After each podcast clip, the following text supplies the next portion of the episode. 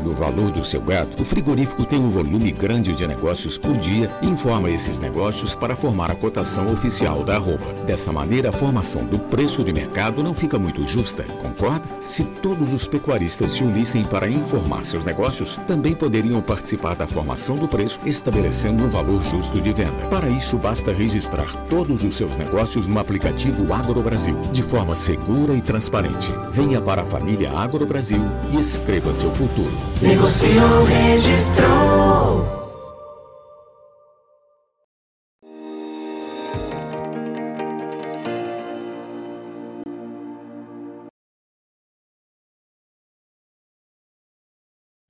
Olá, muito bom dia você que nos acompanha aqui pelo Notícias Agrícolas. Estamos começando o nosso boletim, tradicional boletim aí de análise do mercado do boi uma semana para se prestar atenção, afinal de contas, a gente vinha de uma pressão bastante significativa aí, uh, no preço da arroba, mas da segunda-feira para cá a gente começou a perceber uma mudança aí, uh, principalmente na precificação do mercado futuro.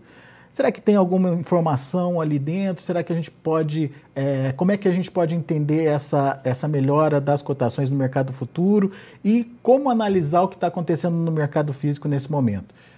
Perguntas para Iago Travagini, analista de mercado da Agrifato. Está aqui o Iago com a gente direto lá de Cuiabá, no Mato Grosso. Seja bem-vindo, meu caro. Muito, muito obrigado mais uma vez por estar aqui com a gente. E eu começo te perguntando desse movimento, dessa movimentação é, lá na B3, né? Um mercado que, no, pelo menos nas últimas duas sessões, a gente viu uma reação significativa, Iago. É, tem alguma notícia aí por trás? Enfim, como é que você está vendo essa movimentação? É mais uma questão de ajuste mesmo? Ah, como é que a gente entende essa movimentação do mercado futuro? Seja bem-vindo. Bom dia, bom dia, Alexander. Bom dia a todo mundo que acompanha a Notícia Agrícola. Sempre um prazer falar com vocês. É, e bem, Alexander, acho que o que a gente tem visto agora nada mais é do que uma adequação, digamos assim, às fortes quedas que tivemos nos últimos dois, nos, nas últimas duas semanas, né, no patamar de 340 para 313.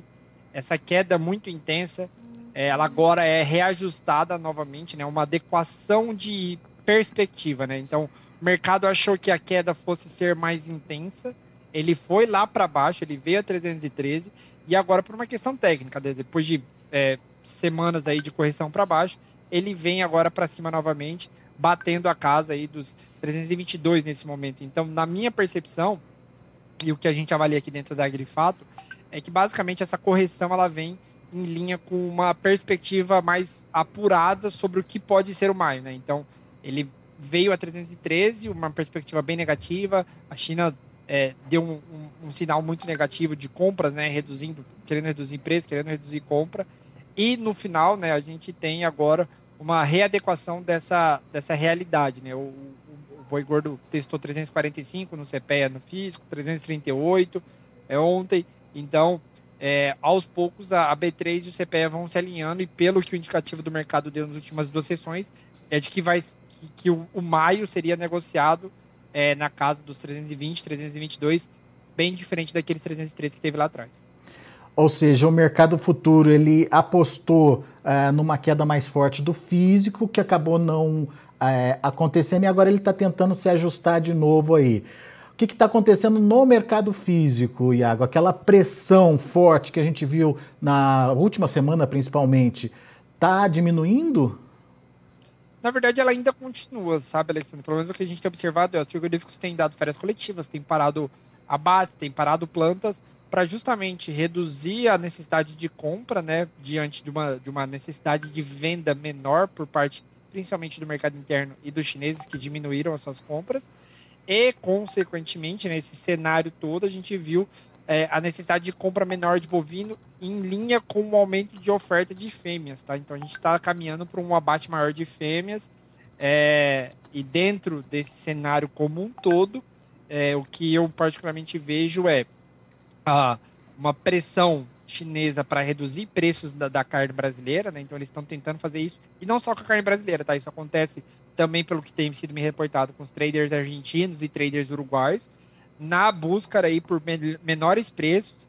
E também tem a questão do lockdown lá em Xangai, que também pressiona o mercado. Isso traz receio, traz medo para o mercado.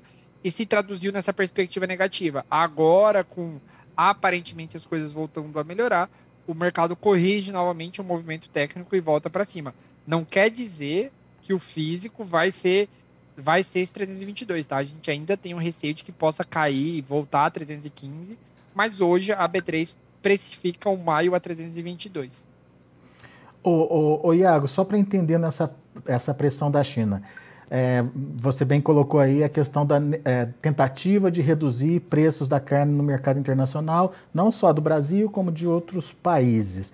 É, tem alguma, alguma motivação?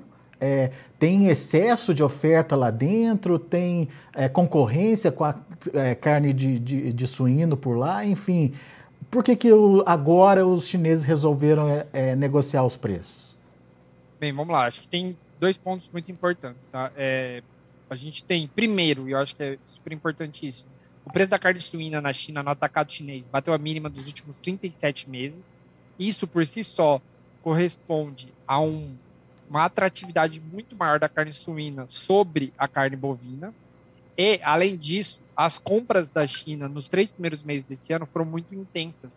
Levaram o mercado a, a máximas históricas, tanto do boi quanto da própria carne bovina que é, que é vendida para a China. O preço médio para a China saiu de um patamar de 7 mil para 7.900 dólares no auge. Então, isso, de certa forma, se traduziu em preços maiores para o consumidor chinês, começou a reclamar e os importadores começaram a querer reduzir os preços e forçar baixas de preço. Como eles tinham comprado muito, eles têm, digamos assim, uma gordura para queimar, certo? Eles compraram bastante, agora eles vão tentar manejar um pouco os estoques para comprar a um preço menor. Então, hoje, a gente fala de um preço médio dianteiro a 7,500 é, para o dianteiro desossado para a China, quando na máxima era 7,900. É, o cenário para vendas à China, ele deu uma piorada frente à máxima que foi há um mês atrás. Então, por isso, por um preço do suíno, é, preço do suíno menor e por uma demanda ajustada para baixo por parte dos chineses, por conta dos, das grandes compras que foram feitas lá atrás, e por conta do consumidor chinês reclamando do, do aumento de preços, a gente tem esse cenário hoje em que a China compra um pouco menos do Brasil. Mas isso, na sua opinião, é só um ajuste temporário ou pode se transformar em uma tendência? Pode se transformar numa tendência se os, uh, os exportadores do Brasil, né, não, não conseguirem manter esse padrão de vendas, né? Porque assim, agora vai ser uma. Assim como tem a, a queda de braço entre frigorífico e, e, pecuarista, vai existir a queda de braço entre importador e exportador. Eles, em teoria, né, os chineses, eles têm aí a, a o, o, jogo do lado deles, né? Eles têm agora um estoque maior, então eles vão tentar renegociar, é, negociar as novas compras. Hoje não tem renegociação, tá? É negociar novas compras a preços menores. E, em teoria, a gente calcula aqui que se o mercado se mantiver assim até meados de maio, em teoria vem uma nova onda de compra e pressiona de novo o preço para cima. Mas por enquanto a gente ainda observa e provavelmente deve observar até o final do mês uma pressão maior negativa por parte dos chineses para comprar a preços menores. Isso pode mudar sim ali a partir de maio, quando eles têm que comprar para o abastecimento dos feriados de, de feriados lunares chineses que acontecem lá para setembro, outubro. Tá. Agora, essa essa essa pressão ela chega no momento complicado aí para o frigorífico, né? Porque além de uma redução no preço internacional, a gente tem uma perda de competitividade por conta do, do real valorizado, né, Iago?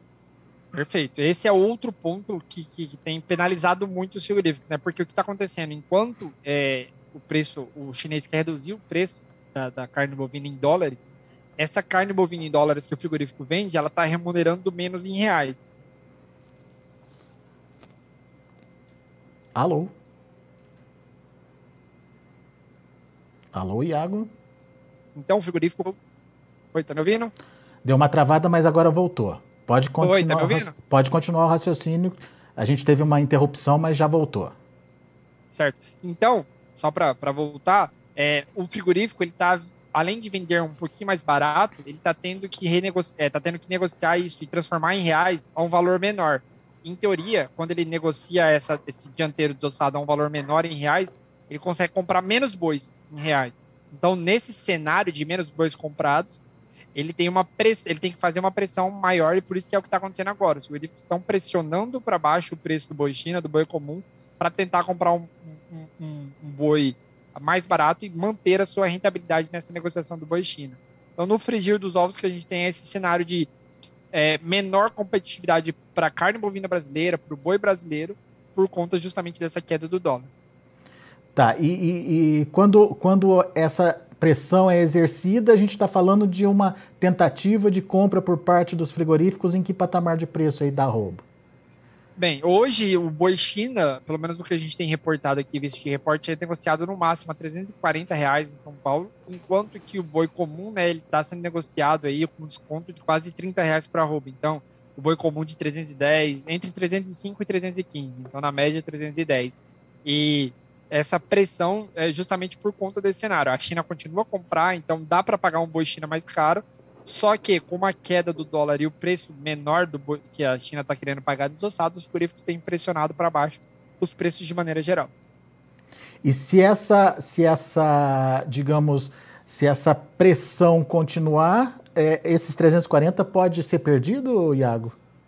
Pode, pode ser perdido. Eu acho que assim, a gente vai ter que olhar, obviamente, o comportamento de dólar, é, não só o que a China vai pontuar, mas como vai comportar o dólar se a China vai, vai tentar reduzir ainda mais o preço do dianteiro desossado, mas olhando para esse nível atual de preços, é, eu acho que assim a gente ainda tem um, um patamar consolidado e que ofere rentabilidade para os frigoríficos nesse nível, olhando para outros players. Então, quando a gente olha para a Argentina, para o Uruguai, a gente tem um ambiente relativamente competitivo ainda assim. Muito bem. O que não justifica, então, uma pressão intensa nos preços da arroba nesse momento. Não, não, não. E assim, é, olhando para esse, acho que o boi China sustenta um patamar elevado, né? E eu, até mesmo olhando para o boi comum, é, se considerar esse preço de 305, 310, a rentabilidade dos frigoríficos de mercado interno melhora muito com esse patamar de 305, 310. É óbvio que não fica excelente, mas deixa de, de ser horrível e passa a se tornar é, apenas pior, entendeu? Então tá, então vamos analisar então o mercado interno. 300, vamos tomar como base 310 o, o boi comum. É, tá tendo rentabilidade, então? É, ele não está oferindo uma rentabilidade de fato, né? De, de grande escala, mas melhorou bastante a conta do mercado interno. Agora, com a venda dos subprodutos, os frigoríficos conseguem trabalhar melhor é, e ter uma rentabilidade um pouco maior do que tinha a, a, exemplo de um mês atrás, quando ele comprava 320, 330 o boi comum. Esse boi de 305 e, e uma carcaça casada de, de 20, 30, a conta fica bem mais sadia para os frigoríficos de mercado interno. E os subprodutos estão valorizados ainda, Iago? Bem, pelo que a gente tem visto, né, esse, os subprodutos, principalmente aí, quando a gente exclui um pouco carcaça, a gente vê uma queda muito forte, principalmente nos subprodutos eu diria que, que são mais importantes, que é no caso do couro é, e dos, das entranhas. Né? Então, só para você ter uma ideia, desde o começo do ano, o couro verde caiu 17%, é, coração de boi é, caiu 15%, o fígado caiu 14%. Então a gente tem um cenário para subprodutos pior do que no começo do ano. Mas ainda assim, a, a, o preço pago pelo boi, hoje, para o boi comum, melhorou a conta um pouco para os frigoríficos. Muito bem. Agora, preço do, do boi casado está sustentado, está pressionado, tem garantido aí essa, essa margem?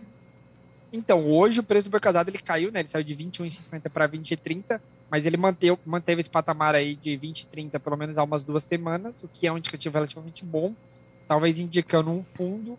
Não me surpreenderia que nesse final de mês a gente talvez veja uma quedinha aí para casa dos 20 reais, mas ainda assim a queda maior e a sustentação do mercado me parece cada vez mais ser aí na casa dos 300 reais para o boi gordo e a carcaça nesses 20 reais. Então, olhando para esse cenário atual, eu diria que sim, a gente tem uma sustentação muito grande para o boi gordo, nesse caso de 300, 305, sustentado até mesmo no mercado interno. E a oferta? Será que essa oferta que está para chegar aí não pode complicar um pouco a vida, não? Então, a gente tem a perspectiva de maior oferta, principalmente das fêmeas, tá? Elas já vêm chegando em maior volume. Então, até o abate de Mato Grosso nesse primeiro trimestre veio 72 mil animais a mais abatidos em primeiro trimestre de 2022 em comparação ao primeiro trimestre de 2021 sendo que dessas 72 mil cabeças a mais, 71 mil eram fêmeas, ou seja, o abate baixo não cresceu muito, quem cresceu foram as fêmeas. Então, assim, elas têm chegado maior volume, mas ainda não é um abate extraordinário. Então a gente espera que sim, o volume de animais abatidos cresça nesse mês e no próximo mês também. Só que não é uma oferta que vai ser estonteante, que vai ser uma oferta gigantesca. Isso a gente espera mais para 2023, um aumento é, geral de oferta mais de 2023. É, então, esse ano a gente vê sim um aumento de oferta, mas não suficiente para a gente falar de um derretimento de preço. É mais para uma acomodação de preço aí que eu acredito que no, no, fundo, no fundo, em São Paulo, chegaria na casa dos 305, pensando justamente na mínima do ano. 305 mesmo. É, mesmo... Indica, é indicador, indicador CPEA, entendeu? Tá, tá, tá. Que a é. gente trabalha que, é, que assim, o CPEA trabalha com indicador, a gente trabalha basicamente com dois, né? O que é China e o que não é China. É, exatamente. Muito bom. Iago, vamos acompanhar o mercado então, principalmente essa questão da demanda, que é importante aí, entender o que, que os chineses vão fazer e como eles é, vão proceder aí nessa, nessa questão da, da tentativa aí de buscar preços mais baratos pela carne. E vamos prestar atenção nessa oferta também, que pode chegar e até que ponto ela pode, é, de fato, mexer. Você já tranquilizou a gente dizendo que a maior preocupação é com fêmeas, talvez uh, volume grande de boi não seja o motivador aí de uma pressão tão intensa, mas vamos olhar aí essa participação das fêmeas nas escalas também. Obrigado Perfeito. por enquanto, meu amigo. Volte sempre. Obrigado mais uma vez pelo convite, Alexander. Sempre um prazer falar com vocês Notícias Agrícolas e até a próxima. Valeu, até a próxima. Tá, tá aí. Abraço, Iago. Tá aí Iago Travagini, Agrifato, aqui com a gente analisando o mercado ah, de, de formas é, bastante distintas aí, mercado externo, mercado interno, oferta, é, demanda por carnes, enfim, bem pontuado aí tudo que o Iago trouxe para a gente. Vamos ficar de olho nos preços. E como eu, eu, disse, o mercado lá na B3, mercado futuro, reagindo nas últimas sessões. E olha aí, hoje mais um dia de alta e alta até que expressiva. Abril, por exemplo, 1,38%, 329,50. O maio, 321,85, alta de 1,02%. O junho, 321,60, alta de 0,64%.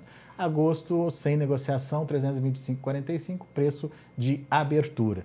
O indicador CPEA ontem fechou a R$ 338,60, caiu 2,12%. Então, são esses os números aí das negociações com o mercado do boi. A gente vai ficando por aqui. Agradeço muito a sua atenção e a sua audiência. Continue com a gente.